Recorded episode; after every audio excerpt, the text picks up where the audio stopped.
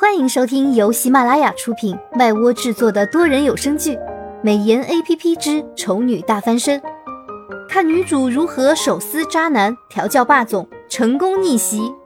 演播：麦芽庆谷、巧克力烧麦、很赞的赞等众多 C V。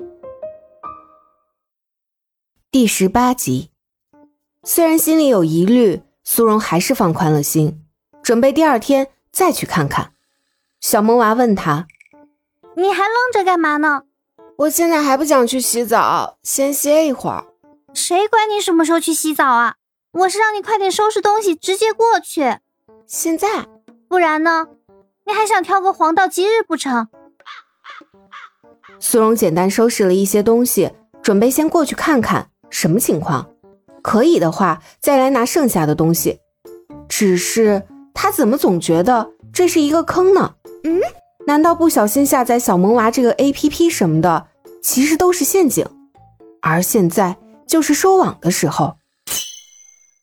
苏荣满脸惊吓，小萌娃表示很嫌弃，提醒他到了主人面前一定要正常一点，就算很勉强，也要努力保持正常人的水准，不然到时候被丢出去什么的，他可没办法变出一只手去接住他。苏荣受教。把脑海里乱七八糟的思想都收了起来，大概是真的走火入魔了吧？他还是宁愿选择相信小萌娃。到达小萌娃说的地点之后，苏荣看着宏伟壮观的房子，愣了几秒，然后问小萌娃：“这里该不会就是我要住的地方吧？有这么好的员工宿舍吗？”苏荣觉得不可思议。小萌娃昂起头，特别骄傲。这里不但是你今后要住的地方，也是你今后要工作的地方。怎么样？没见过这么漂亮的房子吧？这可是主，这可是房子的主人亲自设计的呢，特别厉害。他怎么听着感觉跟对方就是这房子主人似的，夸得这么卖力？苏荣不好意思进屋，怕中间弄错了什么。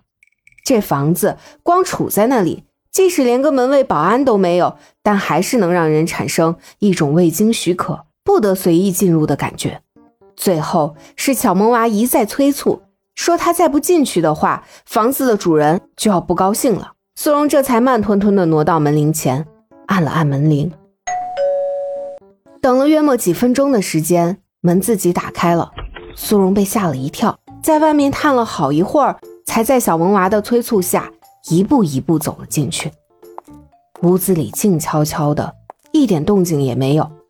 傍晚的天本身就有些暗，再加上这里也没开灯，苏荣每走一步，心里越不安。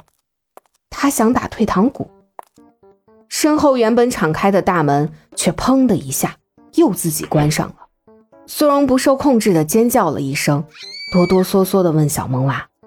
你你你你确定这里没错吗？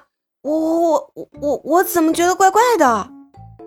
小萌娃眨眨眼，仿佛生存在另外一个世界。哪里奇怪了？这里一个人都没有，还又昏暗又阴沉的，连门都自己打开自己关上，你不觉得很诡异吗？那门是经过专门设计的，只要经过主人允许，就会自行打开。感应到人走进来之后，也会自动关上，这都是科技，哪有什么诡异不诡异的？还有，你既然觉得暗的话，难道不会自己开个灯吗？灯在哪儿？就在墙壁上呀。苏荣闻言，立刻跑出去把灯打开。四周通亮之后，他才没有那么害怕了，顺便也就有了心思吐槽：既然门是自动的。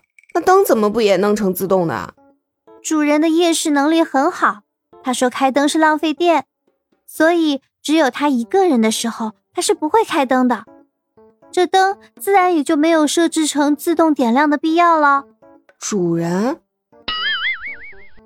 从刚刚开始，小萌娃就一直主人主人的，难道这就是把小萌娃创造出来的那个人？小萌娃随即改口。